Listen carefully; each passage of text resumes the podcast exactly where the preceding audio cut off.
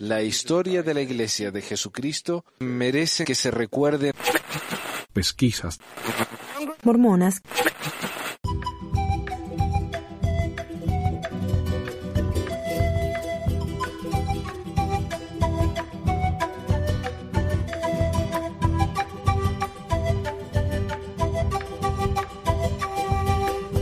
Hola a todos, bienvenidos a otra edición de Pesquisas Mormonas. Les habla Manuel. Hoy eh, voy a hablar un poquito acerca de la- lo que ha pasado en la conferencia y me va a llevar algunos programas a hablar de esto porque realmente ha pasado mucho. A este hombre, el presidente Nelson, eh, le gusta, eh, no sé, pensar en sí mismo como uno de los profetas del comienzo de la iglesia, no tipo José Smith. O sea, todo lo que él hace, por más burocrático que sea, él todo lo llama una revelación de Dios. Y ha estado, eh, dijo algo hace poco de, en Twitter, no sé qué, dio una entrevista de que eh, si pensamos que el Evangelio ha sido completamente restaurado, eh, vamos a estar decepcionados porque hay mucho por venir. Así que ajustémonos los cinturones, tomemos nuestras vitaminas y esperemos. Así que no sé, me imagino que va a haber algo. Él va a seguir anunciando cosas y va a seguir diciendo que es la voluntad de Dios. ¿no? Eh, este hombre, él, él fue el que dijo que la política de diciembre, de noviembre, perdón, de, de los niños, de que los hijos de homosexuales no se pueden eh, bautizar, él dijo que eso es la voluntad de Dios. Dijo que no usar el nombre de, la- iglesia incorrecto, en vez de llamarlos mormones, que lo llamen bla, bla. Eso es la voluntad de Dios. Todo es la voluntad de Dios para este hombre. ¿no? Y no solamente eso, sino que el usar el nombre mormón hace feliz al diablo. Es una victoria para Satanás. Otro artículo de LDS Living. Eh, seis grandes cambios en la iglesia se anunciaron este fin de semana de conferencia. Bueno, artículo medio viejo. Esta conferencia general ha sido histórica en muchos sentidos, y con tantos cambios nuevos y emocionantes, es posible que te hayas perdido algunos. Aquí hay un resumen de todos los cambios que se anunciaron durante este fin de semana eh, de conferencia. Bueno, uno de los seis cambios es que eh, algunas autoridades han sido relevadas y otras han sido llamadas, así que eso lo voy a saltear, porque no tiene ningún interés. Eh, uno, un nuevo nombre para nuestro coro de renombre mundial, un nuevo nombre para el coro. Esa es la revelación que han recibido. Qué maravilloso. El viernes anterior a la conferencia general, la iglesia anunció que el coro del tabernáculo mormón ahora sería conocido como el coro del tabernáculo de la manzana del templo. A esto les gusta tomar nombres normales y hacerlos largos. Caramba. Este cambio de nombre coincide con el llamado de nuestro profeta a centrarse en el verdadero nombre de la iglesia, la iglesia de Jesucristo, los santos de los últimos días, y de él, de él con mayúscula, habla de Jesucristo, quien está a la cabeza. Un nuevo nombre para el coro del tabernáculo representará un cambio después de tantos años, dijo Ron Jarrett, presidente del coro. El nombre puede cambiar, pero todo lo que la gente conoce y le gusta del coro no solo será lo mismo, sino que será cada vez mejor. Ya tengo un resumen, porque más tarde voy a leer artículos sobre esto, cada uno de estos temas en particular. Bueno, no todos, pero algunos. Dos, cambios en los horarios de las reuniones dominicales. Durante la sesión, del sábado por la mañana, el presidente Nelson dijo, como santos de los últimos días, nos hemos acostumbrado a pensar en la iglesia como algo que sucede eh, en nuestros centros de reuniones, respaldado por lo que sucede en el hogar. Necesitamos un ajuste para este modelo. Es hora de una iglesia centrada en el hogar, apoyado por lo que se realiza dentro de los edificios de nuestras ramas, barrios y atacas. Claro, la, la iglesia tiene que ser en el hogar y los barrios son nada más que un apoyo de eso que ocurre en el hogar. Luego le cedió el tiempo al Elder Cook, quien anunció cambios en el horario de la reunión dominical que ayude a mantener una iglesia más centrada en el hogar. Estos cambios incluyeron acortar la reunión sacramental a 60 minutos, seguidos de una clase de 50 minutos que se alternará cada semana. La escuela dominical se llevará a cabo la primera y tercera semana de cada mes, la sociedad de socorro, el quórum de élderes, hombres y mujeres jóvenes en la segunda y cuarta semana, y la quinta semana estará bajo la dirección del obispo. La primaria se dividirá, dividirá cada semana entre el tiempo para cantar y las clases. Este nuevo cambio ayudará a nuestros miembros a centrarse en profundizar en la conversión a Dios y a Jesucristo, fortaleciendo a las familias e individuos a través del estudio en el hogar, manteniendo centrados en la Santa Cena y ayudando a los que están a ambos lados del velo a, a través de la obra misional y la obra vicaria, dijo el Elder Cook. 3. Cambios en la responsabilidad de la presidencia del quórum de élderes y de la sociedad de socorro. Ok, a ver, en una carta publicada durante la sesión matutina de la Conferencia General, la primera presidencia anunció cambios en las responsabilidades de la Sociedad de Socorro y la presidencia del Quórum de Eldres. Bajo estos cambios, el presidente del Quórum de Eldres puede ser asignado por el obispo para supervisar la obra misional de los miembros y la obra vicaria y la historia familiar. El presidente del Quórum de Eldres podría entonces delegar estas tareas a sus consejeros quienes luego actuarían como un líder misional o líder de la obra vicaria y historia familiar de barrio, o supervisarían al líder misional o al líder de historia familiar. Ya sea que un obispo llame a un líder misional de barrio y a un líder de historia familiar y obra vicaria del barrio, los consejos de la comunidad, eh, depende de la dirección inspirada de cada obispo. O sea, eh, básicamente están eliminando el llamamiento de líder misional de barrio. Y, en lugar de eso, el presidente de Sociedad Socorro, la presidencia de Sociedad Socorro y el, director o presidente del Quórum de Eldres van a estar a cargo de eso. ¿Por qué? No se sabe, no, no se explica acá, no, no, nos dice por qué Dios quiso eso, pero probablemente porque se están dando cuenta que no hay gente ya para cumplir con tantos llamamientos. Simplemente no se puede. Entonces, ¿qué hacemos? Hagamos que los pobres presidentes de, estos llamamientos, de estas organizaciones que tienen muchísimo trabajo que hacer, que hagan más. Porque, ¿por qué no? ¿Verdad? Ellos pueden hacer más. Siempre pueden hacer más. Cuatro, recordando a Cristo y el verdadero nombre de la iglesia. En agosto, el presidente Nelson anunció, el Señor me recordó la importancia del nombre de, que reveló para su iglesia, a saber, la iglesia de Jesucristo de los santos de los últimos días. Tenemos trabajo entre nosotros para ponernos en armonía con su voluntad. Oh, y quiero agradecer, me olvidé, quiero agradecer a Joy y a, Félix por traducir todo esto que voy a leer en todas estas noticias de la iglesia, ellos me lo tradujeron, así que muchísimas gracias. Eh, agradezco ya a todas las personas que me están mandando trabajo, me están mandando grabaciones, traducciones, ensayos. Gracias, muchísimas gracias. Ah, pero ¿por qué lo dije? Ah, bueno, no me acuerdo si él va a mencionar más acerca de esto de, del, de Hinckley. De Hinckley, que Hinckley en una conferencia dijo, eh, el nombre de la iglesia no es mormones. El nombre de la iglesia es la iglesia de Jesucristo, pero nos dicen mormones. Eso es un apodo. Nosotros no somos mormones, pero no podemos evitar que la gente nos llame mormones. Entonces, vamos a abrazar ese apodo y vamos a inventarle una definición. Digamos que de ahora en adelante, mormón significa más bueno, more good. Y ahí, viene la More Good Foundation, la fundación del More Good, que es una fundación a la que le dona plata a la iglesia para que llene el Internet de noticias positivas sobre la iglesia.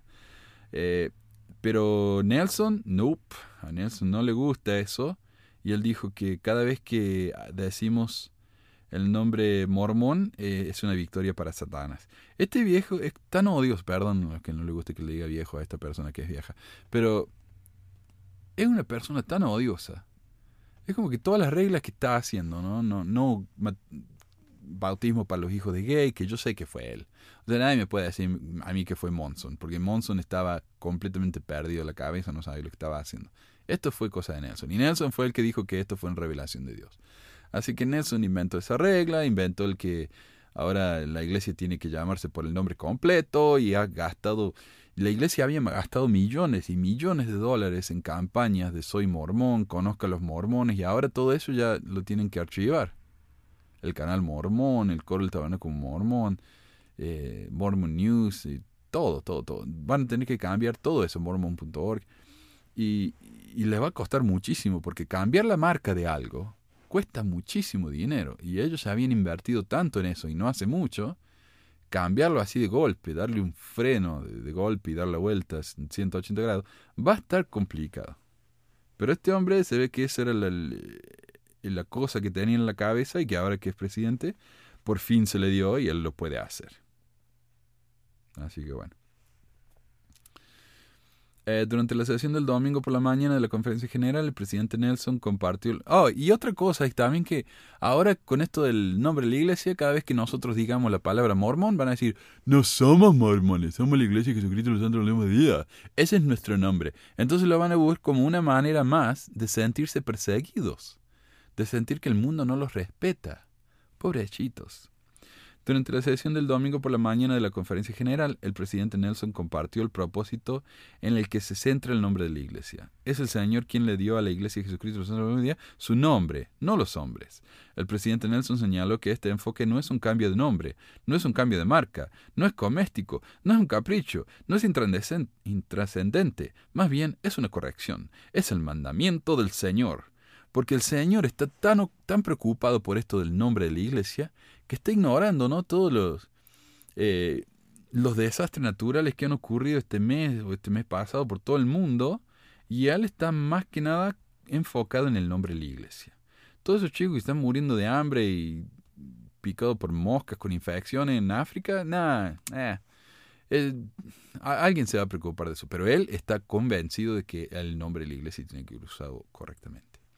Para la mayoría del mundo, la Iglesia del Señor está actualmente disfrazada como la Iglesia mormona, pero nosotros, como miembros de la Iglesia del Señor, sabemos quién está a la cabeza, Jesucristo mismo, dijo el presidente Nelson. Ah, me doy cuenta con profundo pesar de que, sin saberlo, hemos aceptado que la Iglesia restaurada del Señor sea llamado por otros nombres, cada uno de los cuales borra el sagrado nombre de Jesucristo. Y esto es interesante porque recordamos que en Doctrina y Convenios dice que el verdadero nombre del sacerdocio Melquisedec, es el sacerdocio eh, según el orden del Hijo de Dios, pero fue cambiado al nombre de sacerdocio Melquisedec para no usar el nombre de Jesucristo tan seguido. Pero ahora no, ahora sé que le, gusta que lo nombren mucho. Le, ha picado el bicho de la fama, ¿no? Así que quiere que, que usen su nombre. Continúo, si hacemos esto, si hacemos todo lo posible para restaurar el nombre correcto de la iglesia del Señor, él, cuya iglesia es esta, derramará su poder y bendiciones sobre la cabeza de los santos los últimos días como nunca hemos visto antes. Oh, así de fácil, ¿eh? Tendremos el conocimiento y el poder de Dios para ayudar a llevar las bendiciones del Evangelio restaurado de Jesucristo a todas las naciones, familias, lenguas y personas y preparar el mundo para la segunda venida del Señor. Todo eso con la condición de que usemos el verdadero nombre de la iglesia. Si no, nada de eso va a pasar. No, no sientan mucha presión, pero eso es lo que va a pasar. 5. El presidente Nelson anunció 12 templos nuevos. Bla. Ok. Mendoza, Argentina. Salvador, Brasil. Ciudad de Yuba, California. Uh, Phnom Penh, Cambodia.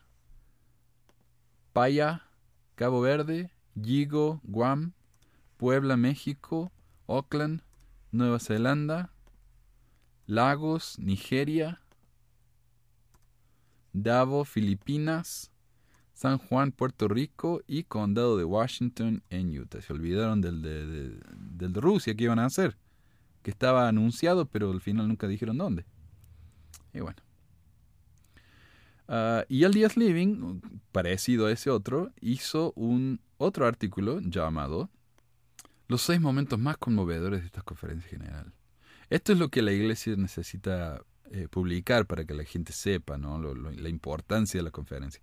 Aunque los anuncios sobre los templos nuevos, sobre la iglesia y sobre el estudio del Evangelio centrado en el hogar son emocionantes, la parte más emocionante de este último fin de semana de la conferencia general fue para mí escuchar a los hombres y mujeres que el Padre Celestial ha elegido para dirigir su iglesia hoy.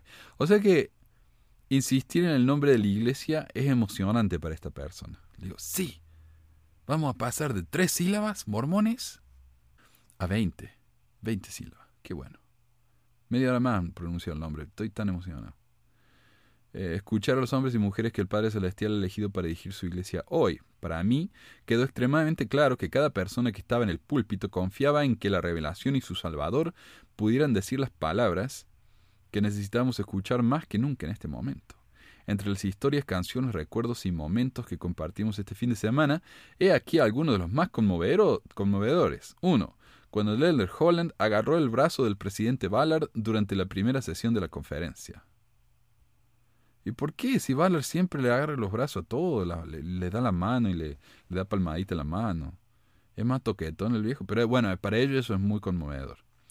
Durante la presentación del presidente Eyring de la conferencia hasta la sesión de clausura, muchos líderes de la iglesia compartieron hermosos mensajes a la hermana Bárbara Ballard, quien fue una discípula de Cristo intrépida y devota. Ah, se ve que falleció. Dos, las reacciones a los doce nuevos templos que se construirán en todo el mundo.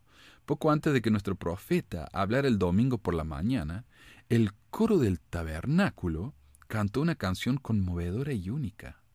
cuando la cámara enfocó el plano de una hermana a la que le corrían las lágrimas por la cara.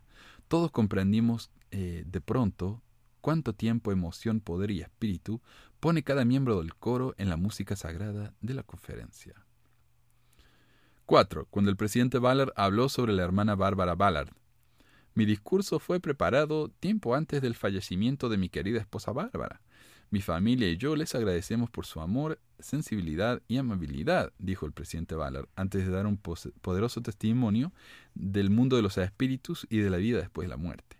Qué agradecido estoy hoy, mis hermanos y hermanas, por saber dónde está mi preciosa Bárbara y que volveremos a estar juntos con nuestra familia por toda la eternidad, dijo el presidente Ballard. Que la paz del Señor nos sostenga a todos, ahora y por siempre, es mi humilde oración. 5. Cuando la hermana Bonnie Cordon habló del niño que quería ser mencionado en la conferencia. La hermana Cordon comenzó su charla en la conferencia. Hace un año, un niño de la primaria que conocí en Chile me hizo sonreír.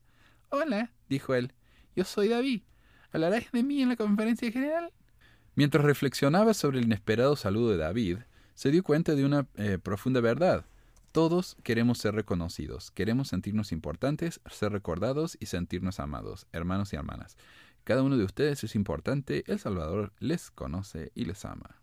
Y por alguna razón eso fue eh, uno de los momentos más conmovedores. Es raro escuchar gritos y vítores, vítores desinhibidos en el centro de conferencia, pero eso fue lo que sucedió durante las declaraciones de clausura del presidente Nelson el domingo, cuando anunció 12 templos nuevos, el mayor número de templos anunciados a la vez. La alegría y la emoción no se pudieron contener, ya que las personas se, se enteraron acerca de los templos que pronto se construirían cerca de sus casas. Así que en el centro de conferencia escuchamos los gritos de la gente de Argentina, de, de, de México, de África. Qué, qué pulmones que tienen estos mormones. 6. Los tributos conmovedores del presidente Iron y otros líderes de la iglesia a sus esposas. Y yo, no sé si vamos a hablar más acerca de esto los templos, pero ¿por qué construir 12 templos nuevos? Se están cerrando barrios, se están cerrando estacas, se están eh, combinando. Los bautismos han caído en sus niveles más bajos en más de 80 años. ¿Para qué estamos construyendo tantos templos? Ahora, yo hice un video que se llama ¿Por qué la iglesia mormona construye tantos templos? Y mi opinión es que no tiene absolutamente nada que ver con el tema de que la iglesia está creciendo o que haga falta templos. Para nada. Esto seguro que tiene más que ver con, con una situación de bienes raíces y, o, quién sabe, lavado de dinero, no sé. Pero dudo mucho que esto tenga absolutamente nada que ver. ¿Para qué construir un templo en Rusia donde ni siquiera hay miembro? Pero bueno, ellos quieren hacer un templo en Rusia. 6. Los tributos conmovedores del presidente Iron y otros líderes de la iglesia a sus esposas. Durante toda una vida, mi esposa ha hablado por el Señor y ha servido a la gente por él. Uno de nuestros obispos me dijo una vez, Estoy impresionado. Cada vez que oigo que una persona en el barrio tiene problemas, me apresuro a ayudarle. Sin embargo, cuando llego, parece que tu esposa siempre ha estado allí. Eso ha sido cierto en todos los lugares donde hemos vivido durante 56 años, dijo el presidente Eyring desde el púlpito. Y continuó, Ahora, ella, eh, ella solo puede hablar unas pocas palabras al día. Es visitada por personas a las que amó por el Señor. Cada noche y cada mañana canta himnos, canto himnos con ella y oramos. Tengo que ser la voz en las oraciones. A veces puedo verla articular las palabras en los himnos. Ella prefiere las canciones de los niños. El sentimiento que parece gustarle más se resume en la canción Yo trato de ser como Cristo. El otro día, después de cantar las palabras del coro, ámense los unos a los otros como Jesús os ama, intenten mostrar amabilidad en todo lo que hacen, dijo en voz baja pero clara, intenten, intenten, intenten. Creo que ella hallará cuando lo vea eh, que nuestro Salvador ha puesto su nombre en su corazón y que se ha vuelto como Él. Él ahora la está sosteniendo en sus tribulaciones como lo hará con las suyas. Al igual que el presidente Ayren, muchos de nuestros líderes de la iglesia compartieron bonitos recuerdos y menciones de sus esposas. Qué ejemplo para dedicar nuestras vidas y energías a nuestra familia. O sea que, de nuevo, una de las cosas más conmovedoras que escucharon en la conferencia es que los hombres hablaron bien de sus esposas.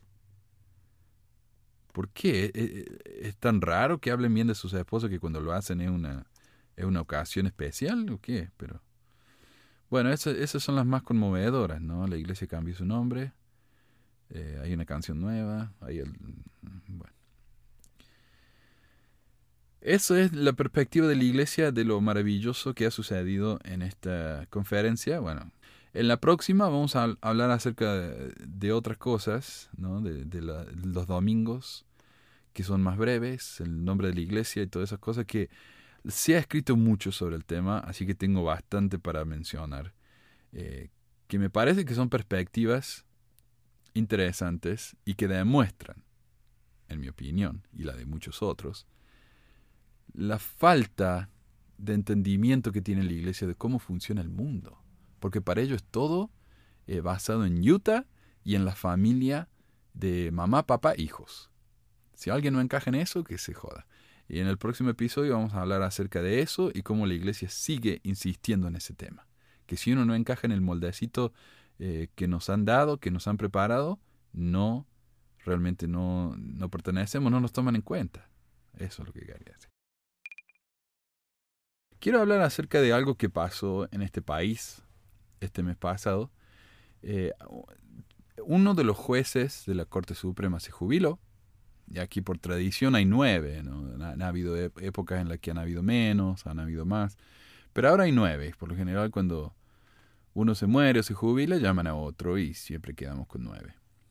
Eh, Trump ya había llamado a uno y ahora tuvo la oportunidad de llamar a otro más. El problema con eso es que él obviamente va a elegir a jueces muy conservadores, mientras que los demócratas van a elegir a jueces más liberales Obama fue el primero que eligió, a, que nominó y eligió a una mujer latina, ¿verdad?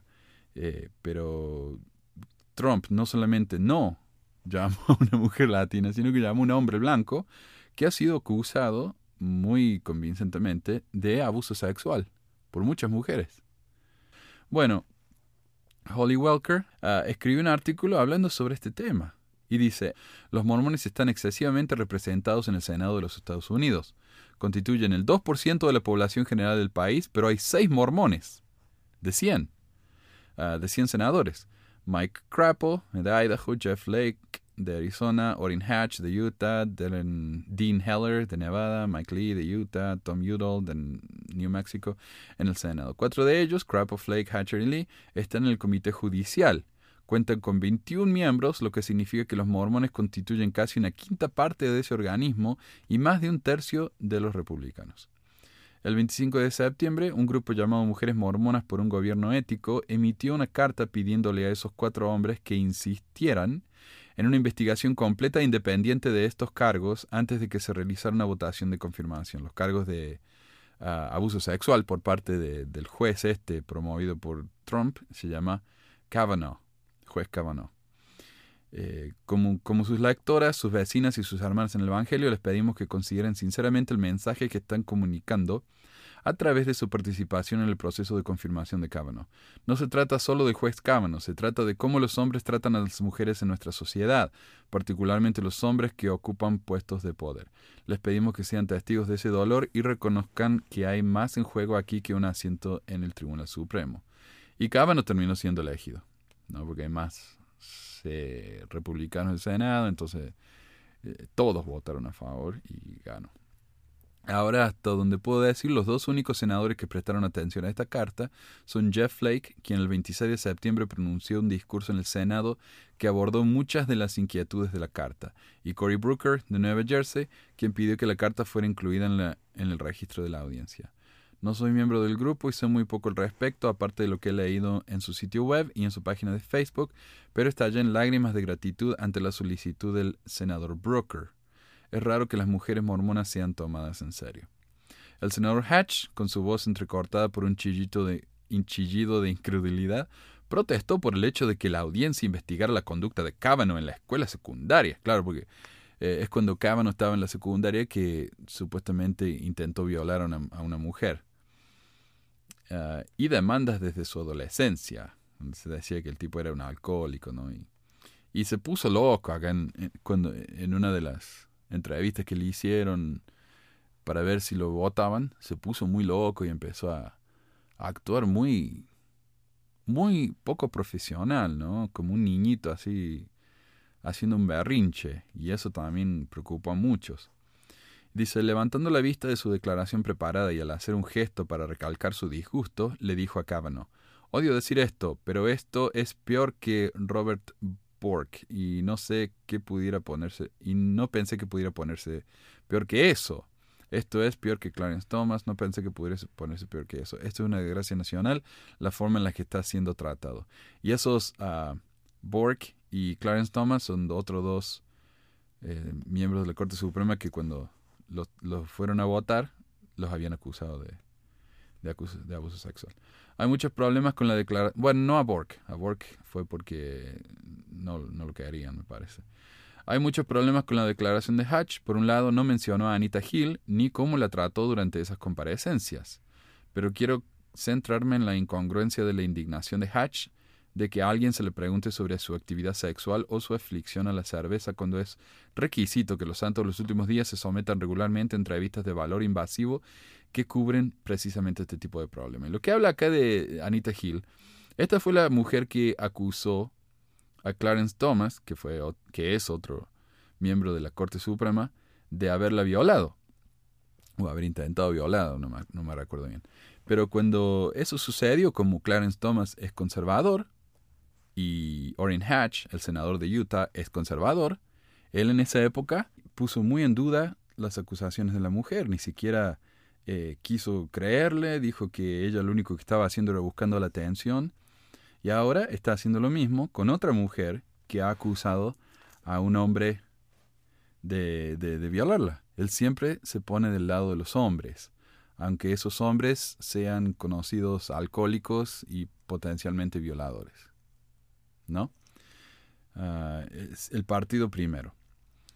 Estas entrevistas, y, la ironía, ¿no? ¿cómo se diría? La hipocresía de este hombre que cree una cosa pero hace otra cuando le conviene al bolsillo, lo que fuera, la carrera.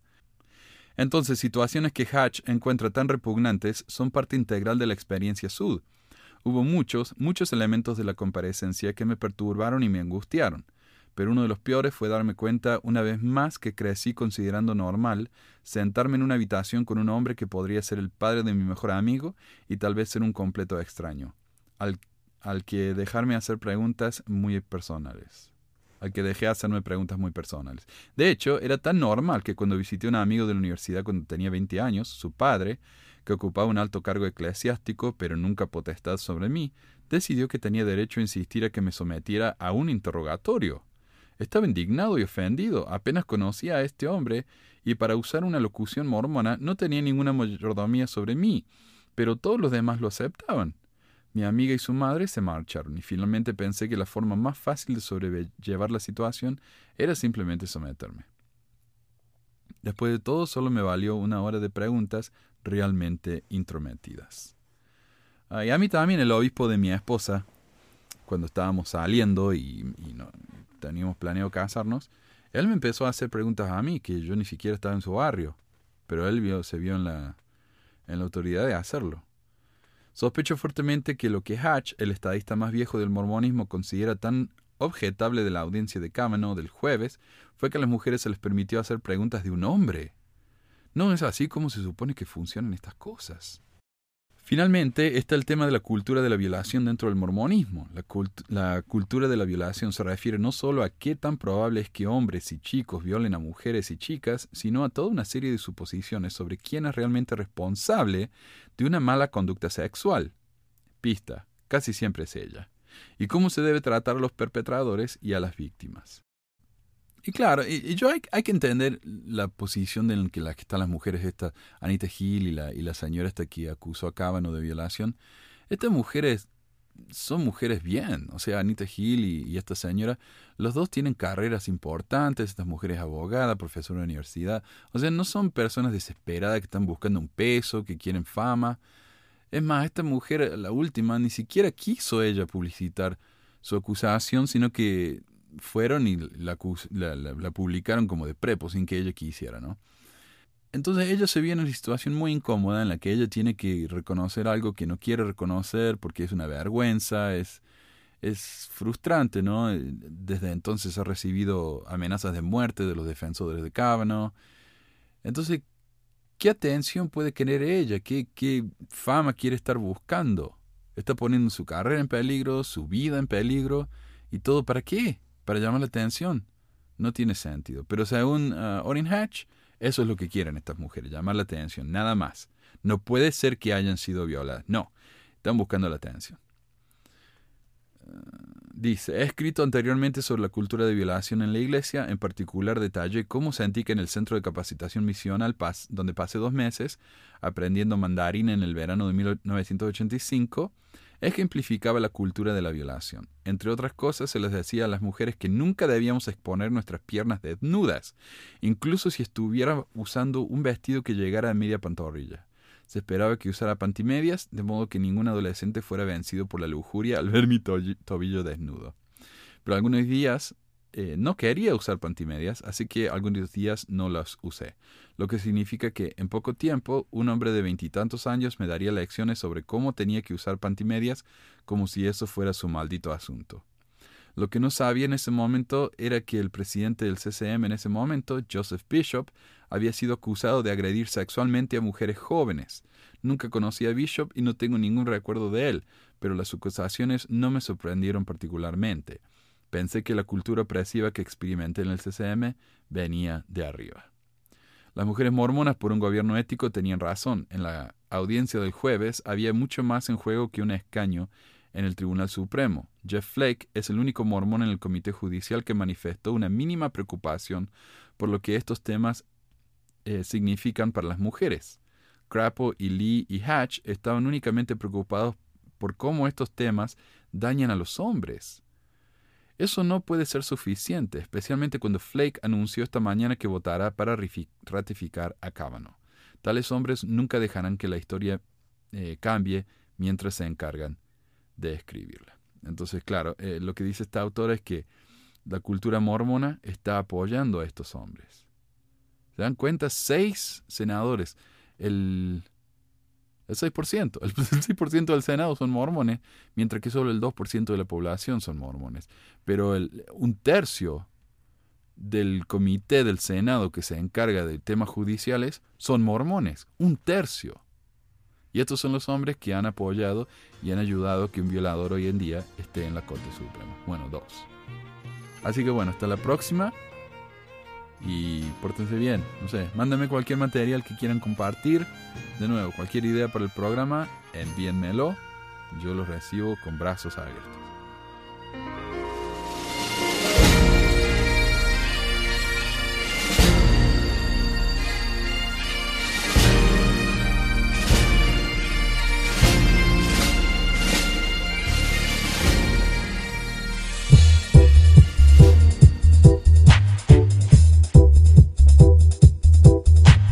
Gracias por escuchar esta edición de Pesquisas Mormonas. No se olvide de visitar nuestro website en pesquisasmormonas.com o pesmor.com y nuestro blog en pesquisasmormonas.org o pesmor.org. También tenemos un grupo de Facebook donde la discusión siempre es animada y si tiene un comentario, pregunta o hate mail puede enviarlo a manuel.pesquisasmormonas.com. Y si por alguna razón ha abandonado la iglesia y ya no sabe qué hacer con todos esos miles de dólares extras, ahora que ya no paga el diezmo, le agradeceríamos si nos envía uno o dos dólares por medio de Patreon en patreon.com barra pesquisas mormonas o en paypal.me barra pesquisas mormonas para ayudarnos a cubrir los gastos de domain y hosting del podcast. Muchas gracias de nuevo y hasta la próxima semana. La música del comienzo del podcast es la canción de la primaria Historias del Libro de Mormón por Clive Romney. La canción previa a esta es Lo el Profeta del ex de Acevedo y esta es la versión de la banda Roosters de la canción de la primaria Palomitas de Maíz. ¿Por qué ayudar a pesquisas mormonas? Para que mi papá pueda parar los websites del podcast y de los videos. Gracias. Pues quizás hormonas.